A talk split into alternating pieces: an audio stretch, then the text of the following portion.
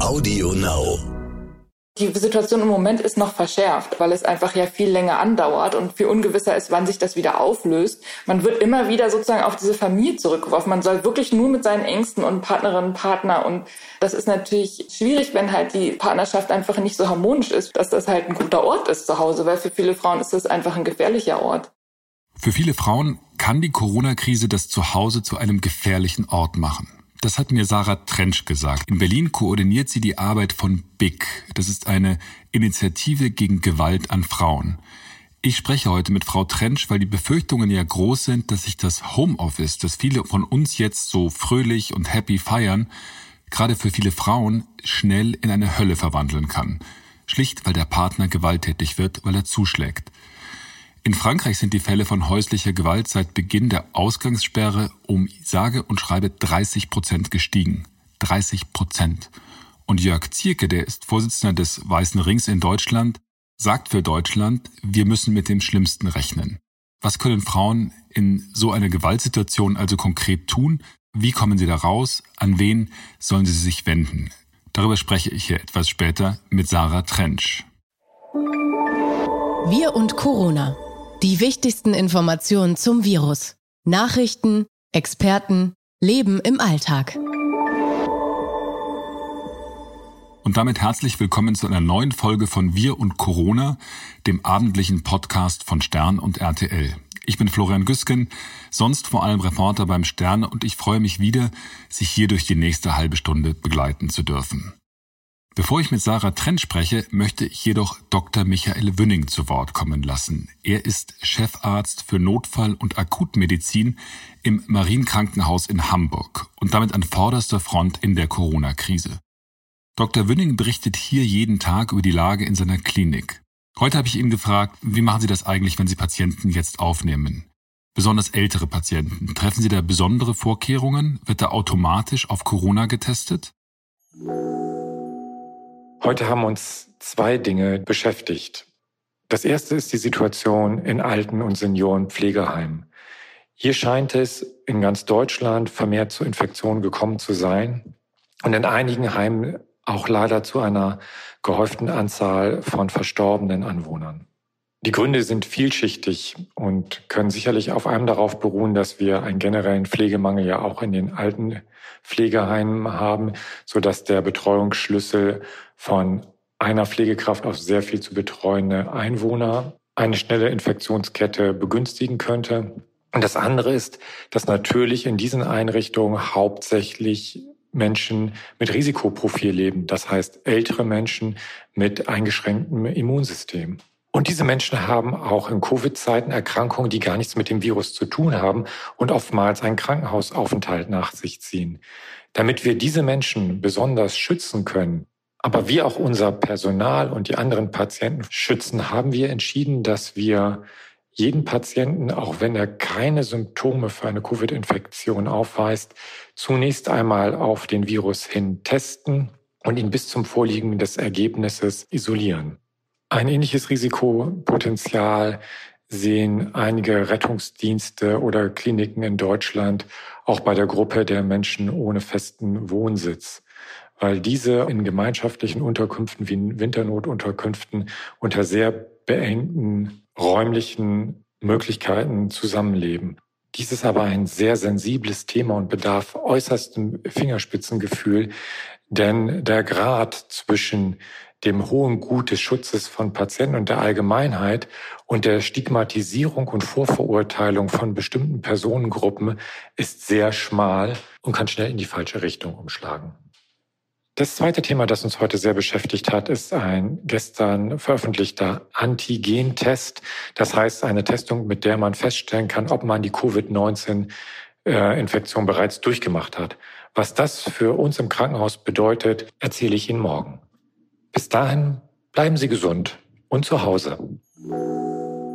Vielen Dank, Herr Dr. Wünning, für Ihren Bericht. Mir helfen Sie auf jeden Fall sehr gut zu verstehen, was gerade los ist in den Kliniken und wie Sie sich darauf vorbereiten, was da vielleicht noch kommen mag. Und jetzt freue ich mich, mit Sarah Trench sprechen zu dürfen. Sie koordiniert die Telefonhotline der Berliner Initiative Gewalt gegen Frauen. Früher hat sie am Telefon auch selbst beraten. Sie hilft Frauen also, für die das Zuhause, wie sie es am Anfang gesagt hat, keineswegs eine Burg ist, kein sicherer Ort, sondern ein Ort der Gefahr. Mich interessiert, was können Frauen in so einer Situation tun? Wie kommen sie da am besten raus? Hallo Frau Trensch. Hallo Herr Güsken. Können Sie vielleicht kurz beschreiben, was die Berliner Initiative gegen Gewalt an Frauen genau macht und wie Sie also in normalen Zeiten Frauen unterstützen, die von häuslicher Gewalt bedroht sind? Also die Berliner Initiative gegen Gewalt an Frauen, kurz BIG, hat drei Bereiche. Das ist einmal die BIG Hotline, also das ist im weitesten Sinne der Beratungsbereich. Dann gibt es die BIG Prävention und die BIG Koordinierung. Und äh, ich bin die Koordinatorin der BIG Hotline, also von dem Beratungsbereich. Und wir haben eine telefonische Hotline für von Gewalt betroffene Frauen, aber auch für Fachpersonen, Angehörige zum Thema häusliche Gewalt. Täglich von 8 bis 23 Uhr. Mhm. Zudem machen wir, bieten wir eine ähm, niedrigschwellige persönliche Beratung, aufsuchende Beratung oder auch Begleitung zu verschiedenen Einrichtungen im Rahmen der ersten Schritte aus der Gewaltsituation. Genau, was macht mhm. denn diese auf, aufsuchende Beratung genau? Was passiert da? Also wir beraten Frauen äh, dort, wo sie gut hinkommen, weil es eben auch einige Frauen gibt, die von sich aus nicht sofort in eine Beratungsstelle laufen oder auch gar nicht genau wissen, was das ist und wie das geht. Da können wir eben einfach auch ähm, gucken, wo die Frauen sind oder auch wenn sie nicht so mobil sind, wenn sie zum Beispiel kleine Kinder haben oder auch ähm, irgendeine Einschränkung haben oder im Krankenhaus liegen, gehen wir eben dahin, wo sie sind und machen so eine Erstberatung, sortieren die Situation mit ihnen und vermitteln sie dann eben weiter an die ähm, wichtigen Einrichtungen, die ihnen dann aus den aus der Gewaltsituation auch weiterhin raushelfen. Das heißt, so ein typischer Fall wäre, dass Sie, dass Sie beispielsweise eine Frau dann äh, in einem Café treffen oder an einem Ort, der für Sie gut zugänglich ist. Genau, also das kann sein, dass das ein Café ist, wo sie gut hinkommt. Ähm, das kann auch auf dem Spielplatz sein. Das kann eben auch in der Kita oder Schule sein, wenn sie sehr stark kontrolliert wird und auch nur so wenige Orte aufsuchen darf. Ist aber auch so, dass wir häufig auch von Jugendämtern oder Jobcentern oder anderen Einrichtungen angerufen werden, die sagen, hier sitzt eine Frau, ich glaube, die bräuchte eine Beratung. Und wenn die Frauen das dann möchten, dann fahren wir eben auch dorthin und machen dann dort die Beratungen. Mhm. Vielleicht noch kurz zu dem Angebot. Das andere, was wir eben auch machen, ist diese Begleitung zu äh, Behörden oder Einrichtungen. Also das gehört auch sozusagen zu den Begleitungen im Rahmen der ersten Schritte aus der Gewaltsituation das ist zum Beispiel zum Familiengericht, wenn Sie einen Gewaltschutzantrag stellen wollen oder einen Näherungsbeschluss beantragen wollen, dass sich also ähm, der Täter Ihnen nicht nähert für einen gewissen Zeitraum oder ähm, wenn Sie die Wohnung zugewiesen haben wollen, bereiten wir mit Ihnen diesen Antrag vor und begleiten Sie auch zum Gericht. Mhm. Oder zum Beispiel, wenn Sie eine Anzeige stellen wollen, dann ähm, klären wir Sie eben auch darüber auf, was das bedeutet und wenn Sie das möchten, begleiten wir Sie auch. Wir sprechen ja jetzt gerade, weil momentan in der Corona-Krise die Angst sehr, sehr groß ist, dass die häusliche Gewalt, jetzt wo alle zu Hause sitzen, zunimmt. Also dass äh, Frauen vermehrt Opfer von häuslicher Gewalt werden, weil beispielsweise auch die Fitnessstudios, also alle Möglichkeiten, sagen wir mal, Aggressionen auch abzulassen außerhalb äh, der eigenen vier Wände, vieles da abgeschnitten ist. Und Jörg Zierke, der Bundesvorsitzende des Weißen Ringes, sagt, wir müssen mit dem Schlimmsten rechnen. Das klingt ja jetzt sehr, sehr bedrohlich. Äh, haben Sie denn auch Angst, dass das Schlimmste kommt? Äh, haben Sie da auch diese Befürchtungen? Ähm, naja, wir hören das ja auch schon aus anderen Ländern. Ähm, wir können jetzt gerade noch nicht sagen, dass die Zahlen zugenommen haben derjenigen Frauen, die sich bei uns melden.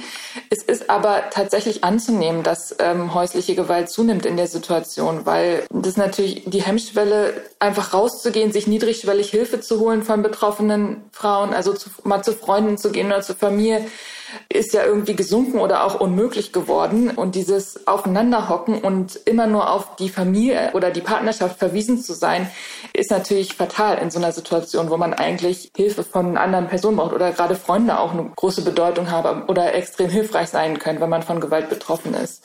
Mhm. Und natürlich auch die Situation, dass wenn, wenn alle ständig zu Hause sind und auch zusätzlich unter Druck sind, finanzielle Ängste haben oder einfach auch Ängste ähm, bezüglich der gesellschaftlichen Situation der Krankheit, ähm, dass dann der Druck in Familien eh zunimmt. Und wenn es schon eine Gewaltdynamik gibt, ist es äh, sehr wahrscheinlich, dass das auch zunimmt in so einer Situation. Mhm. Sie sprachen gerade von anderen Ländern. Der französische Innenminister hat ja beispielsweise vor wenigen Tagen berichtet, dass die Fälle von häuslicher Gewalt in Frankreich seit Beginn der Ausgangssperre Mitte März im ganzen Land um 30 Prozent zugenommen haben, in Paris, also in der Stadt sogar um 36 Prozent.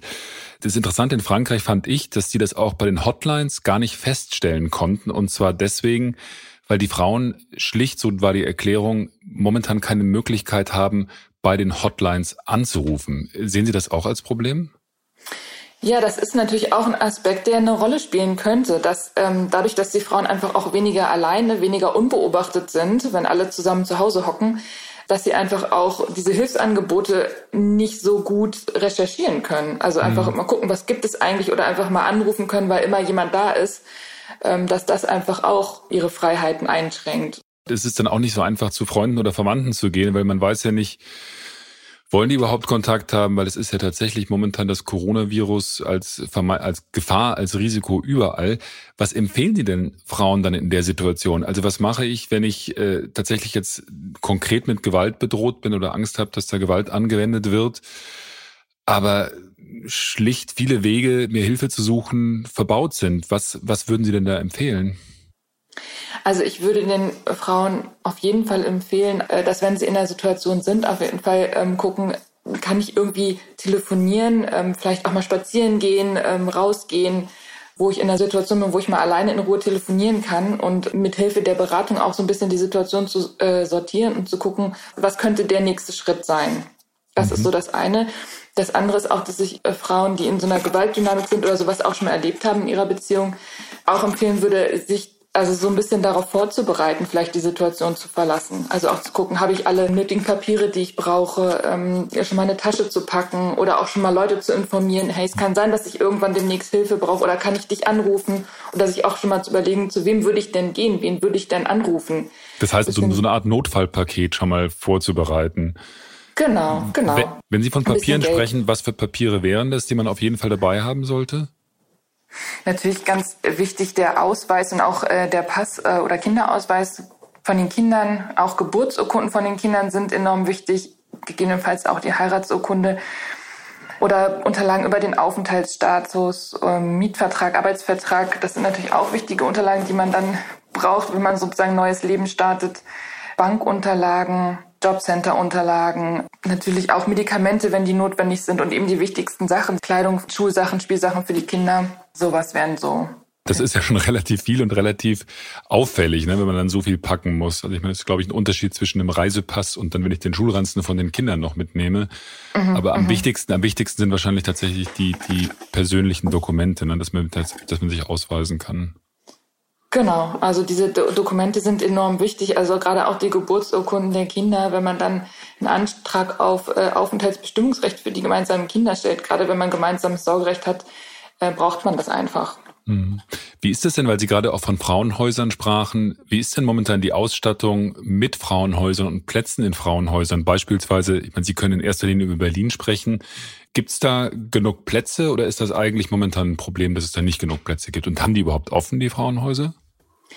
Ähm, ja, also es ist ein Problem in Berlin mit den Frauenhausplätzen. Es ist aber nichts Neues. Äh, seit der Corona-Krise, das ist schon seit Jahren ein großes Problem, dass auch viele Frauen einfach nicht vermittelt werden konnten. Nur jetzt ist die Aufmerksamkeit natürlich extrem da auf das Thema. Also es ist natürlich im Bewusstsein, es braucht mehr Plätze und es ist seit längerem in der Planung auch dass es äh, weitere Plätze geben soll. Und jetzt ganz akut in der Situation rückt es näher in den Fokus, dass es ein weiteres Frauenhaus öffnen wird in, in den nächsten Tagen. Und äh, gleichzeitig soll es auch eine Notlösung in einem Hotel geben. Dass es da auch eine Notlösung gibt für Frauen, die sofort raus müssen. Also das politische Bewusstsein ist, ist durchaus da, zu sagen, wir brauchen da jetzt äh, Möglichkeiten und brauchen da genauso wie in den Kliniken ähm, Wege und Plätze, um Frauen auch schützen zu können. Also das ist in der Politik angekommen es ist in der Politik angekommen und es wird da auch gerade sehr rotiert, sozusagen da schnell Lösungen zu finden. Gleichzeitig ist es natürlich nicht so leicht, das von heute aus morgen aus, von heute auf morgen mit der gesamten Infrastruktur aus dem Boden zu stampfen. Also das ist halt ein wahnsinniger Organisationsaufwand. Aber ähm, wir sind guter Dinge, dass das auch in den nächsten Tagen umgesetzt werden kann. Denn die Frauenhäuser, die wir gerade in Berlin haben, die haben natürlich auch auf und die kümmern sich um die Frauen, die dort sind, aber da ist halt sehr wenig Bewegung. Also die Frauen, die da sind, können ja auch nicht ausziehen und sich jetzt Wohnungen suchen oder so. Mhm. Deswegen braucht es das auch sehr dringend. Wie kommt es eigentlich, dass es da so wenig äh, Plätze gibt in Frauenhäusern? Ich weiß nicht, ob die Zahlen stimmen, aber ich habe gelesen, dass die Gewalt gegen Frauen in den letzten Jahren ja immer weiter zugenommen hat. Ist das richtig? Ähm, naja, ich würde sagen, es liegt eher daran, dass die Stadt ja auch kontinuierlich wächst. Also je mehr Menschen in die Stadt kommen, desto mehr sind natürlich auch potenziell von Gewalt betroffen. Und ähm, das ist halt, hat sich halt in dem Hilfesystem nicht so wiedergespiegelt dass es einfach mehr Angebote braucht, auch dahingehend.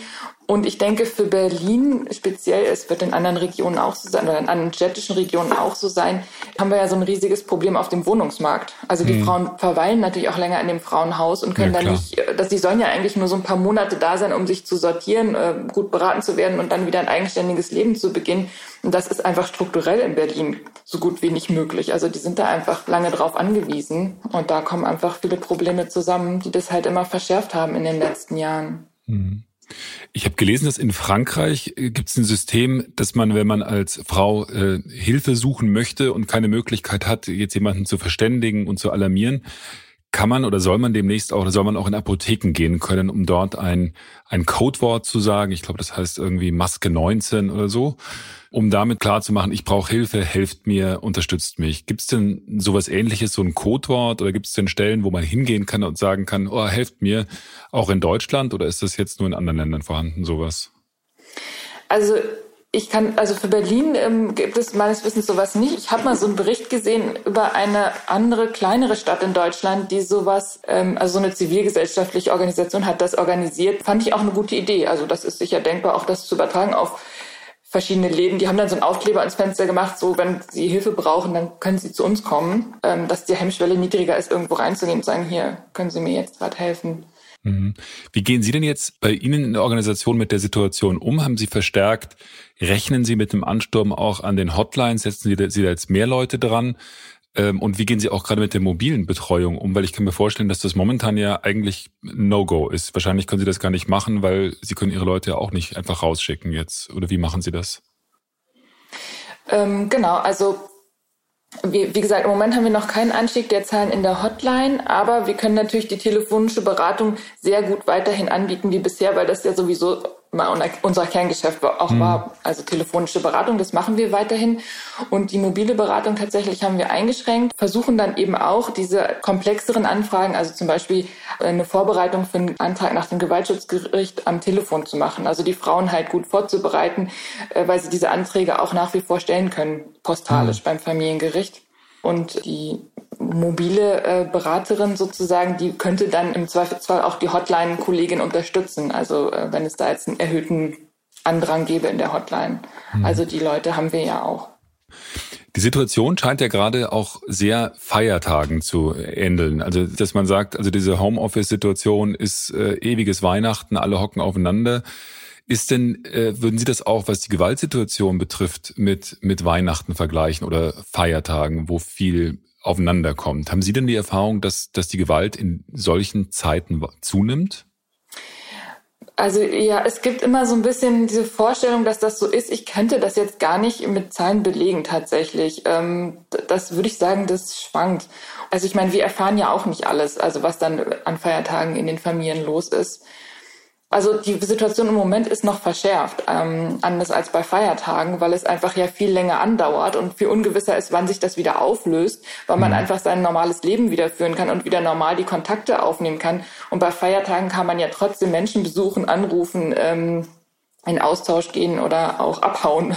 Ja, klar. Genau, und jetzt wird das ja explizit sozusagen verboten oder unterbunden oder ähm, man wird immer wieder sozusagen auf diese Familie zurückgeworfen. Man soll wirklich nur mit seinen Ängsten und Partnerinnen, Partner und Familie. Und das ist natürlich ähm, schwierig, wenn halt die Partnerschaft einfach nicht so harmonisch ist, wie man sich das so vorstellt, dass das halt ein guter Ort ist zu Hause, weil für viele Frauen ist das einfach ein gefährlicher Ort.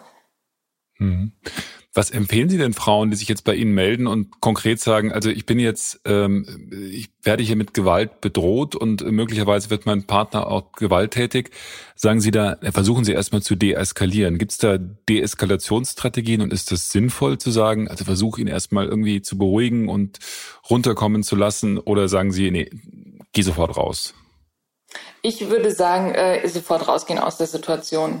Also ähm, um das halt nicht noch weiter zu eskalieren. Es ist natürlich auch immer wichtig, dass Frauen oder überhaupt alle Personen lernen, sich gut abzugrenzen und Nein zu sagen und Stopp zu sagen. Aber das sind längere Lernprozesse. Also wenn es halt so eine Gewaltdynamik schon länger gibt und sich eine Person auch immer eher anpasst und unterordnet und Angst hat, wenn sie dann halt plötzlich anfängt, sich zu wehren, weil irgendjemand sagt, mach das doch jetzt mal, dann kann das eigentlich eher noch äh, gefährlicher werden für sie. Deswegen würde ich eher sagen, rausgehen aus der Situation, sich sortieren, mit anderen Menschen sprechen und ähm, sozusagen in einem längeren Prozess dann auch sich mit diesen Themen natürlich zu beschäftigen, wie man sich gut abgrenzen kann und ähm, für sich einstehen kann. Aber in der äh, Situation ist es zu gefährlich. Mhm. Auf Ihrer Internetseite haben Sie ja auch einen Survival-Kit für, äh, Zitat, Männer unter Druck gestellt. Also ein Merkblatt für Männer, die in Krisensituationen nicht die Beherrschung verlieren möchten. Also mit zehn ganz konkreten äh, Empfehlungen. Da heißt es dann zum Beispiel, Akzeptiere, was du nicht ändern kannst. Du verlierst unnötig Kraft, wenn du gegen Corona rebellierst. Versuch lieber an dieser, dieser Zeit einen Sinn zu geben. Was sollen denn Männer, auch Männer tun, die, die wissen, sie haben möglicherweise ein Problem, äh, dass sie austicken, dass sie gewalttätig werden? Was ist das Wichtigste, was Sie denen empfehlen? Ähm, ja, also wenn sie halt merken, dass sie ihre Wut nicht kontrollieren können oder ihr Verhalten durch die Wut nicht kontrollieren können, dann würde ich auch sagen, auf jeden Fall die Situation verlassen. Also in ein anderes Zimmer gehen, Tür zu oder eben im günstigsten Fall auch einfach mal rauszugehen ähm, und sich selbst zu beruhigen. Das kann eine andere Person nicht. Also die ist nicht dafür verantwortlich, nicht dafür zuständig, wenn, wenn einem irgendwas missglückt ist oder wenn es einem schlecht geht, sozusagen einen da wieder runterzuholen und ähm, da sozusagen in so eine Selbstverantwortung zu gehen auch. Haben Sie denn jetzt bei Ihren Mitarbeiter, wenn Sie als Mitarbeiter der Hotline und auch der Koordinierungsstelle sich jetzt momentan absprechen, welche besondere Rolle spielt da Corona und äh, inwieweit versuchen Sie sich da jetzt auch auf Corona einzustellen? Na, wir sind ja vor allem mit dem Thema beschäftigt, wie wir weiterhin die von Gewalt betroffenen Frauen und ihre Kinder gut beraten und unterstützen und begleiten können. Also das ist unser Fokus, unabhängig von Corona oder was sonst die Hintergründe dafür sind. Der Aspekt, der ja auch immer eine Rolle spielt, ist so eine psychosoziale Beratung, Krisenintervention. Also auch die Frauen zu beruhigen, da zu sein, ihnen zuzuhören und ihre persönliche individuelle Situation anzugucken, was braucht die einzelne Frau gerade, was ist für sie gerade der sinnvolle nächste Schritt und ihr dann auch eben die Informationen zur Verfügung zu stellen, die ihr jetzt vielleicht in der Situation gerade helfen könnten. Mhm. Was empfehlen Sie denn konkret Frauen auch mit, mit Kindern, wie sie die schützen können? Gibt es da Spezielles oder gilt da im Prinzip genau das, was Sie vorhin auch gesagt haben? Bereite dich vor, versuchen so eine Art Notfall, Koffer, Kit zusammenzustellen und, und wenn es dann schwierig wird, geh einfach. Na, im Prinzip ähnlich. Also auf jeden Fall auch die Kinder mitzunehmen aus der gewaltvollen Situation und auch genau das Notwendige eben dahingehend vorzubereiten, wenn sie ein bisschen was zusammenpacken wollen. Und wenn wir mit den Frauen im Gespräch sind, sensibilisieren wir sie auch immer dafür, wie das für die Kinder ist, wenn sie Gewalt erleben. Also wenn sie das mitbekommen, diese Atmosphäre von Angst und Aggression, die Angst um die Mutter und dass Kinder einfach sehr, sehr viel wahrnehmen. Also sehr früh sehr, sehr viel wahrnehmen, auch wenn sie nicht in der Situation direkt dabei sind. Und dass das eine Riesenbelastung ist für Kinder, dass sie halt frühzeitiger die Situation verlassen, wegen ihrer Kinder. Einfach auch aus dem Bewusstsein heraus, dass sie da Schaden nehmen können. Wenn die Situation gefährlich ist, würde ich Ihnen auch empfehlen, die Polizei zu rufen. Das ist ja wahrscheinlich auch das, was ein, eine hohe Hürde, dass man sagt, man ruft die Polizei, weil das ist ja auch so ein Point of No Return. Danach kannst du ja auch mit deinem, kann man wahrscheinlich mit dem Partner dann auch nicht mehr reden oder versuchen, das wieder hinzubiegen, weil einem, wenn die Polizei einmal da ist, ist das wahrscheinlich schwierig. Ne? Genau, das ist quasi wie so eine Routine und das, das kennen alle Beteiligten schon. Aber es gibt auch Situationen, wo Frauen da einfach ganz, ganz lange die Hemmung haben, das zu machen, weil sie eben befürchten, dass es dann total eskaliert und dass die Gewalt nochmal zunimmt. Und ähm, das passiert natürlich auch. Mhm. Das kann ja auch nochmal so als Provokation wahrgenommen werden von, von dem Täter. Ich hatte bei der Vorbereitung für das Gespräch, hat mich jetzt besonders tatsächlich überrascht, dass die Situation in den Frauenhäusern und auch bei der also bei der Besetzung von Stellen, gerade für, sagen wir mal, Hotlines und auch bei der sozialpädagogischen Betreuung von Frauen, die mit Gewalt konfrontiert werden, dass das so krass schwierig ist momentan.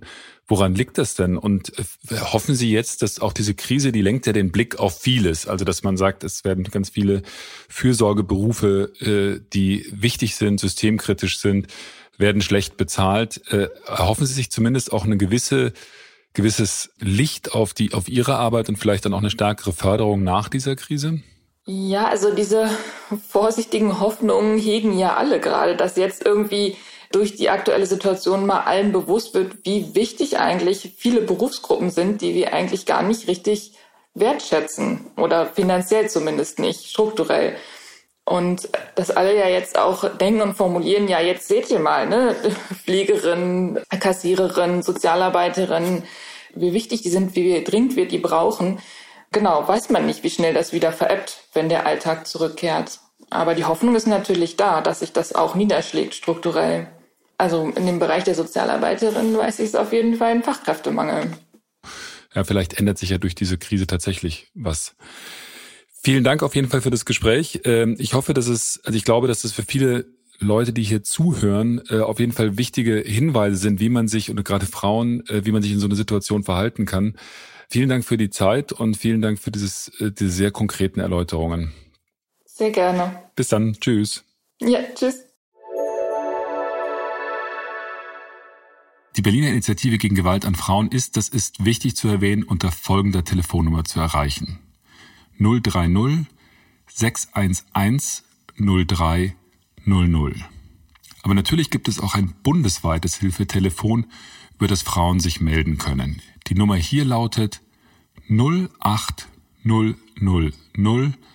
116 016 08000 116 016.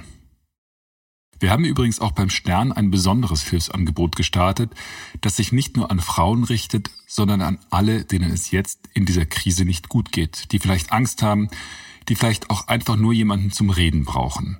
30 Therapeutinnen, Krisenhelfer und Coaches unterstützen Sie hier. Sie können gerne anrufen und zwar am Dienstag, Donnerstag und Sonntag, jeweils zwischen 16 und 18 Uhr unter der Nummer 0172 139 0173. Wir haben in den vergangenen Wochen immer wieder gefragt, wie sieht es denn gerade bei Ihnen zu Hause aus? Versinken Sie im ganz persönlichen Familienchaos oder haben Sie sogar noch Kapazitäten frei, anderen zu helfen? Wir haben viele Rückmeldungen erhalten, zum Beispiel von den Studenten Max und Maira. Die haben tatsächlich noch Energie, anderen zu helfen. Mit sechs anderen Studenten haben sie die Einkaufshilfe Erfurt ins Leben gerufen. Ein Netzwerk, wo Hilfesuchende mit Helfern zusammengebracht werden. Man kann sich da online in die Liste eintragen, dann wird vermittelt. Genau, das Ziel ist es halt hauptsächlich Personen zu erreichen, die keine direkte Kontaktperson hier in Erfurt haben. Sei es, dass die Familie woanders lebt oder die Freunde vielleicht alle auch irgendwo anders gerade sind oder auch, keine Ahnung, selber Hilfe brauchen wir möchten halt gerne die Leute da miteinander verbinden und auch eine langfristige Beziehung herstellen. Heißt, dass ähm, ein Hilfeanbietender nur mit einem einzigen Hilfegesuch verbunden wird. Wir wollen damit einfach die Infektionsketten so kurz wie möglich halten. Und ich glaube, es ist auch einfach schöner, wenn man einen direkten Ansprechpartner hat. Also wir machen das dann so, dass wir halt das Hilfegesuch aufnehmen, per Broadcast-Nachricht über WhatsApp oder Telegram rausschicken. Und wir kriegen dann meistens innerhalb von zehn Sekunden bis einer Minute direkt schon die ersten Antworten. Wir sind also quasi nur die Leute, die den ersten Kontakt vermitteln. Genau, und wir sind auf diese Idee gekommen, ähm, weil wir Studierende im Moment eh verlängerte Semesterferien haben und da haben wir uns gedacht, da können wir mal mit anpacken und mithelfen. Da geht auch nochmal ein ganz großer Dank raus an eine Initiative aus Münster, die mal einen Google Drive Ordner geteilt hat, wo halt die ganzen Dokumente von ihnen drin waren, wie sie das aufgebaut und aufgezogen haben. Ein anderes ganz großes Danke geht auch an Ronny raus. Das ist der Besitzer der Kreativtankstelle. Das ist ein Café oder auch Coworking Space hier in Erfurt der uns netterweise die Räumlichkeiten hier zur Verfügung gestellt hat und uns auch hier tatkräftig unterstützt und uns mit Leuten vernetzt. Das ist echt einfach der Wahnsinn, wir leben auch sehr von dem Feedback, was wir von den Leuten bekommen. Würde ich auch sagen, dass wir ehrlich gesagt auch eher einen kleineren Beitrag zu der aktuellen Situation beitragen, weil wir ganz genau wissen, dass es da draußen Menschen gibt, die wirklich Tag und Nacht sich für ihre Mitmenschen einsetzen. Wir sind einfach froh, wenn wir jede Person, die da so stark involviert ist, besonders aus dem medizinischen Bereich, entlasten können. Und wir wollten einfach ein Zeichen der Solidarität setzen. Deshalb sind wir auch froh, wenn wir es so weiterführen können. Teilen auch Sie Ihre Eindrücke mit uns. Wie läuft's bei Ihnen zu Hause? Schicken Sie uns einfach eine Sprachnachricht, am liebsten per WhatsApp an die 0170 189 3847. Und zum Schluss möchte ich mich ganz persönlich entschuldigen. Denn ich gehöre auch zu denen, die in den vergangenen Wochen immer wieder über diesen Maskenwahn gelacht haben, sogar gespottet. Das bringt doch nichts, das ist doch so effektiv wie Globuli schlucken und das sieht so lächerlich aus wie die Vermummung in alten Westernfilmen. Vergebt mir. Ich glaube, ich lag falsch. Dass Deutschland sich jetzt maskiert, ist wahrscheinlich doch, wie effektiv das auch immer sein mag, ein großartiges Zeichen der Solidarität. Dass jetzt alle Stoffmasken nähen, finde ich ziemlich beeindruckend. Dieser bunte Mundschutz, vielleicht wird der irgendwann mal, wenn wir auf diese Krise zurückblicken und unseren Enkeln davon erzählen, das stolzeste Symbol des Zusammenhalts sein. Das Symbol dieser Krise oder auch vielleicht das Symbol, wie wir diese Krise bewältigt haben. Also, von mir gibt es deshalb keinen Spott mehr, sondern nur noch Demut und Respekt. Ich wünsche Ihnen einen schönen Abend. Bis morgen. Wir und Corona. Die wichtigsten Informationen zum Virus. Nachrichten, Experten, Leben im Alltag.